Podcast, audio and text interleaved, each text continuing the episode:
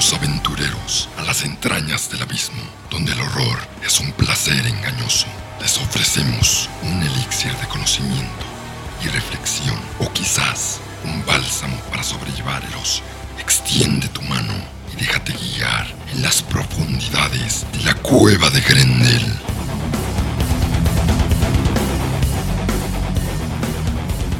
Mucho gusto aventureros, soy Andrés Rodríguez, la voz principal de la cueva de Grendel y continuamos con esta sección, este regreso a las temáticas de horror.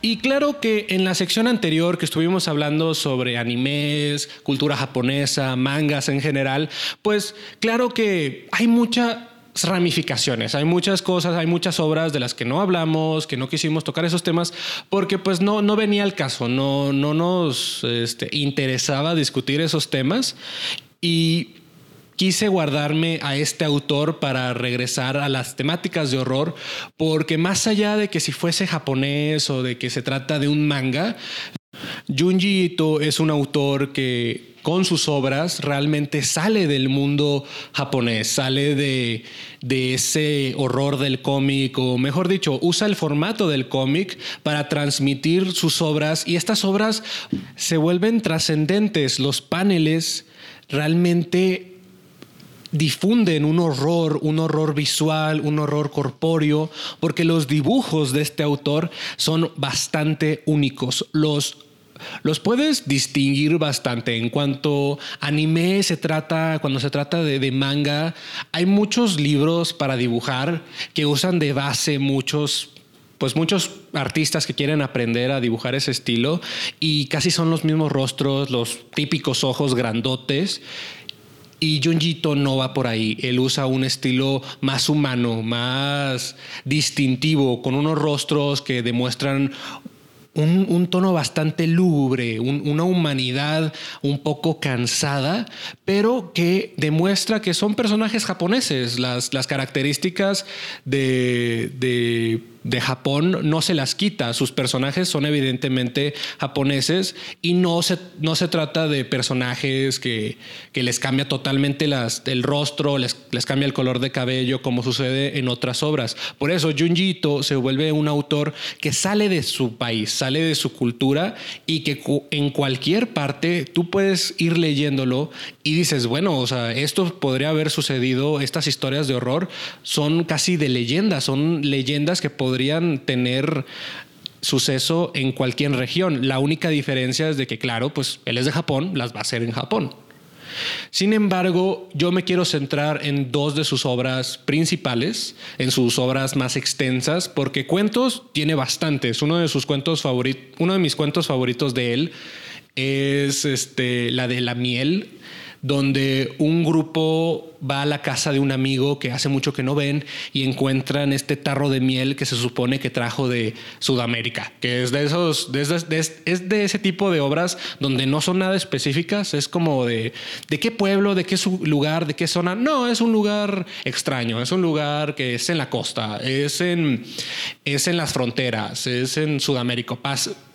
Es muy similar a, al, a la perspectiva británica de historias de descubrir nuevos mundos, de nuevos continentes donde todas las tribus se parecen, donde todo, donde todos son nómadas y donde viven de forma trivial.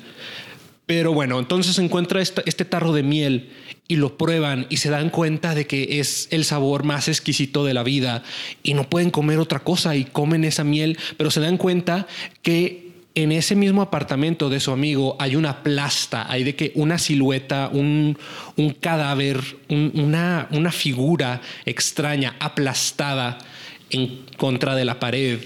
Y lo omiten porque dicen, bueno, ¿qué, ¿qué, es esto?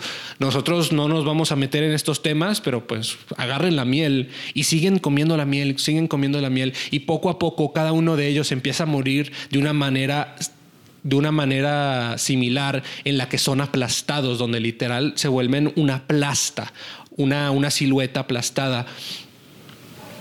Y esto sucede cada vez que tocan la miel, cada vez que este, tienen la sensación de querer ir por la miel. Luego descubrimos que la miel es de un árbol que tiene varios como brazos. Y luego vas entendiendo si nosotros cuando un mosquito nos quiere chupar la sangre lo aplastamos, ¿por qué no un árbol no lo haría si quieren chuparle la savia?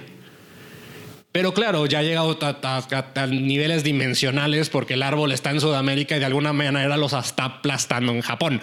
Pero ese tipo de cuestiones no son necesarias, no son necesarias decir, ah, la, la, obra no funciona porque no tiene sentido.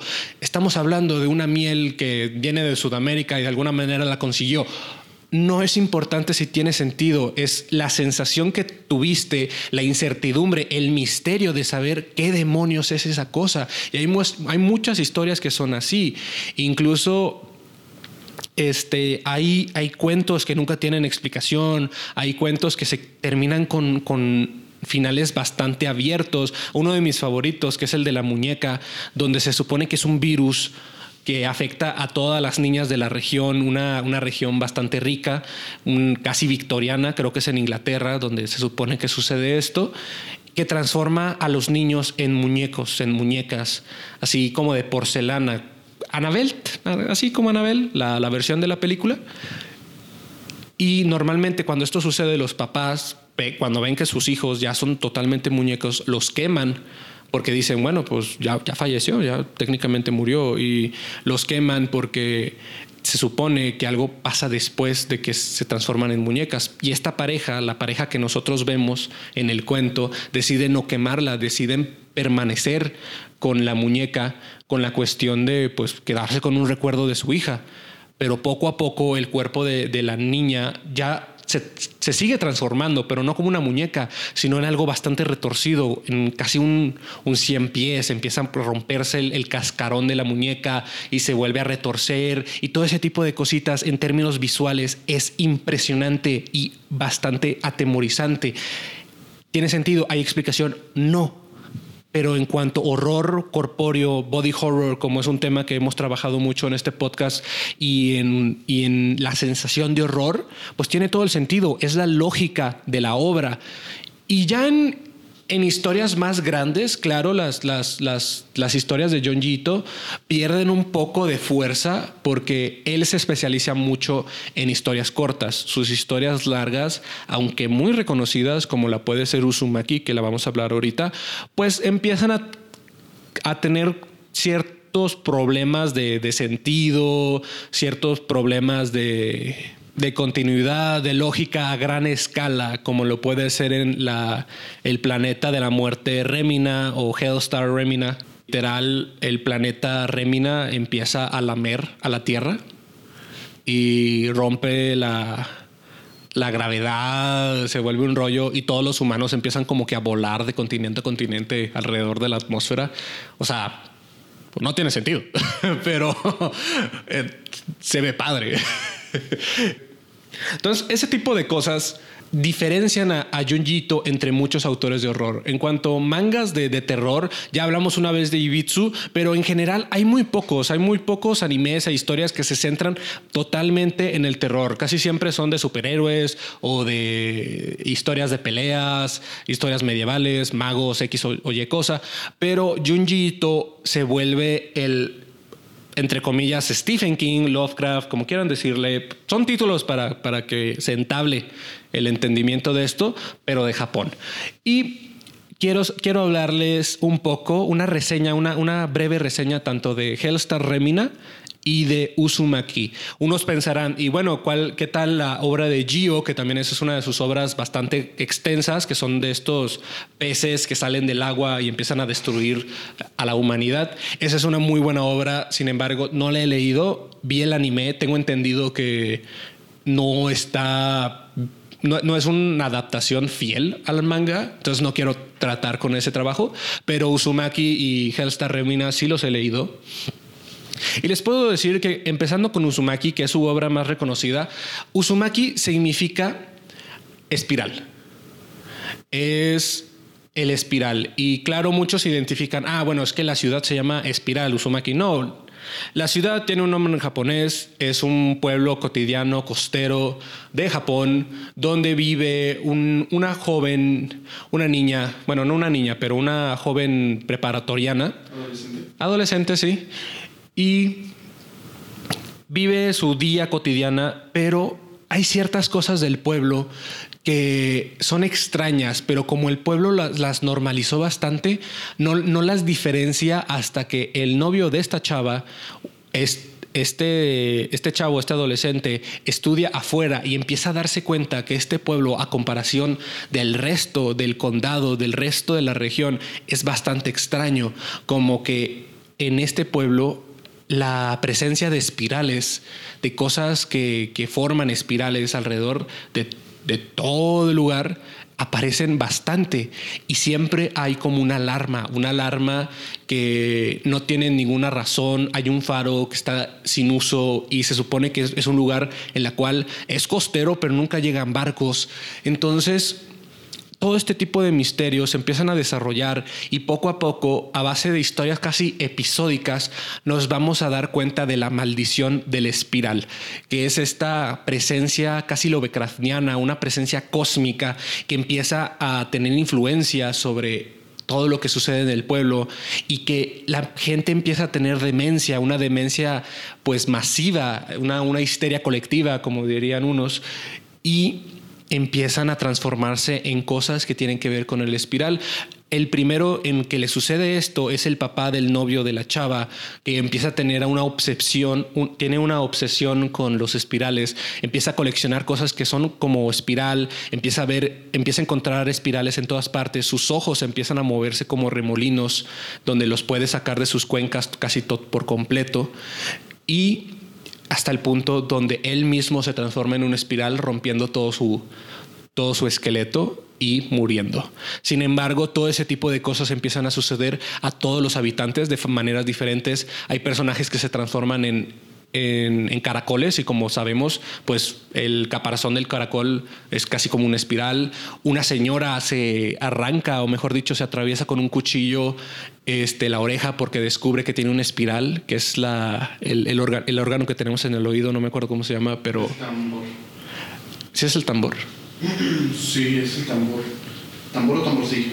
Bueno, que se supone que en, los, en los, que, en los órganos que, conforman el oído o lo que conforma este, la parte auditiva del cuerpo humano, pues hay una parte que que simula un, un, espiral. Sí, es el tambor.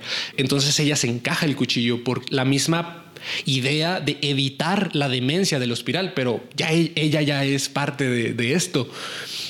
Y esto se vuelve gradual, se vuelve... En, primero lo vemos en el cabello de las, en el, cabello de, las, de las chavas que empiezan a tener como que rulos extraños hasta el punto donde se vuelven espirales y se consumen por completo. En, el punto donde todos empiezan a volver como, como el papá del chavo, que empiezan a romper su cuerpo y se amontonan, y la ciudad entera se vuelve una espiral. Ahora, la causa y todo esto, como dije, casi tiene una presencia lovecraftiana. No hay una explicación, pero es a través de, de una de esta presencia que empieza a volver a, reiniciar lo que era antes el pueblo, o al menos esa es la teoría que yo tengo, es la teoría de muchos, que ese pueblo siempre fue una espiral, pero la gente poco a poco empieza a dejar de ser influenciada por esta, habita el territorio construye su ciudad y poco a poco esta, esta presencia, esta presencia que vive abajo de la tierra, que también es como una ciudad, pero de puros espirales, empieza a recuperar lo que era suyo. Y eso es la maldición del espiral. Uzumaki es una gran obra y me salté muchas cosas, omití muchos, muchas cuestiones que en términos visuales son bastante horroríficas, bastante horridas y las recomiendo bastante. Lo pueden leer, está traducido casi en todas las versiones. Creo que hay muchas versiones editadas en, en YouTube lo recomiendo por completo. Y a su par está Hellstar Remina, que es una historia más alocada, pero como hablé en, en que hay de una historia colectiva. Aquí se trata más de una, de una de, de, una agresión colectiva, o mejor dicho, esta, esta noción del humano o esta percepción que nosotros tenemos de la historia humana, de cómo reaccionan hacia lo que no pueden controlar, a lo que ven que, es, que lo está perjudicando y creen que así lo van a resolver, pero al final de cuentas están cavando su, propia su propia tumba o literal están pegando a la pared. Y se trata porque un, científico renombrado, un, astrofísico, descubre un planeta y lo titula, lo nombra como su hija Remina. Entonces se dan cuenta que este planeta empieza a moverse y poco a poco se acerca a la Tierra. Pero mientras que se está moviendo, todos los planetas que estaban de la Tierra, de, de Remina a la Tierra, empiezan a desaparecer y nos, damos, nos da a entender que este planeta se los está devorando. Los humanos descubren esto y Remina, al volverse este, un una ídolo, un, un, ícono de, cultural por, por haber sido nombrada como esta, como esta nueva, como este nuevo planeta descubierto, este, la gente piensa, bueno, eh, debe haber una conexión debe haber una conexión de por qué ese planeta se llama Remina y tú también te llamas Remina. Y la gente empieza a perder noción de qué es lo que estaba sucediendo, de lo que tiene sentido y dicen, si matamos a Remina, el planeta Remina nos va a dejar en paz y se vuelve una casa, se vuelve una crucifixión, se vuelve una cruzada para eliminar a una persona de la cual no tiene nada que ver o quién sabe con lo que está sucediendo. Y esto, como dije, se vuelve una noción del humano por la necesidad de querer controlar lo que no pueden controlar, de querer solucionar algo de lo que no pueden escapar, que es una destrucción cósmica. Casi que es casi, es muy parecido a tocar madera para que no suceda un accidente. Es como si alguien empezara a rezar para que un asteroide no golpeara la Tierra. Ese tipo de nociones de querer llegar a un nivel superior pero siendo humanos, pero que al final de cuentas no sabemos si va a funcionar, no sabemos si, si tenemos control sobre un plano máximo. Aunque mil personas empiezan a, rezar, no sabemos si va a haber una, una, influencia directa hacia el cosmos. Tal vez a niveles sociales sí, porque al final de cuentas una persona dijo, si matamos a ella, podemos solucionar esto.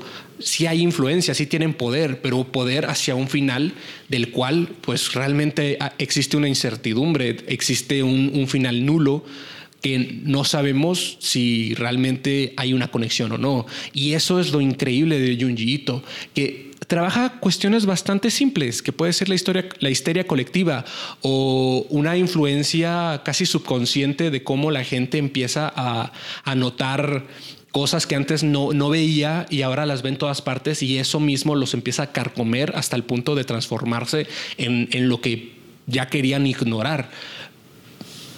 Y eso es lo que hace a Junjito un gran artista, un gran narrador. Tiene muchas historias, tiene muchas historias como Tomie, que es de esta chica extraña que va de pareja en pareja destruyendo parejas, es casi una rompa hogares técnicamente, pero está, es, es, bastante rara. Es una historia bastante rara, bastante rara. Hay, hay cuentos, hay fragmentos que he leído de, de, de, ella, de esta sección que hace Junjito, pero no, no tengo como que una noción definitiva de, de lo que viene siendo Tomie, pero lo que viene siendo Uzumaki y Hellstar Remina es, son dos obras que recomiendo bastante donde uno puede ver nociones históricas, donde puedes encontrar cosas, referencias literarias. Incluso en Uzumaki lo, recomiendan mucho, lo entrelazan mucho con el mundo de Lovecraft por tratarse de, cuestiones bastante eh, cósmicas, incluso Hellstar Remina, pues estamos hablando de un ente cósmico que devora planetas. Entonces, también lo, relacionan mucho con Lovecraft y por eso a Junjito lo, lo han nombrado así. Sus obras tienen una, una idea de, terror, de, noción del tiempo bastante interesante y que como Lovecraft son bastante simples. No, no pretende crear personajes súper complejos, no, no pretende crear situaciones de, de conspiración tras conspiración tras conspiración. No, solo es una historia donde las cosas que peor pensaste que iban a suceder están sucediendo y los personajes están reaccionando de la peor manera posible y la gente inocente termina siendo quien paga las consecuencias de todo esto. Entonces, lean Junjito, chequen sus historias, tiene muchas obras que, que puedo recomendar. Y con esto quiero terminar esta parte de la cueva de Grendel. Estamos trabajando en nuevo contenido, regresando a esta esencia de horror, a esta esencia de reflexiones sobre las obras que, que, realmente han nutrido a la cultura popular, que han nutrido a muchos artistas, a, a mí como persona en cuanto a crear mis historias, en los trabajos que he participado, porque esta perspectiva sobre el mundo, sobre lo que puede habitar más allá y de cómo intentamos no ser parte o excluirnos o incluso solucionarlo, pues me hace bastante ruido y si a ustedes les hace ruido pueden leerlo, investigarlo y seguir escuchándonos aquí en la cueva de Grendel, ya conocen el camino. Se acabó el tiempo, las sombras asimilan tu piel, tu carne y alma. Vete antes de ser consumido, nos veremos otra vez. Ya conoces el camino.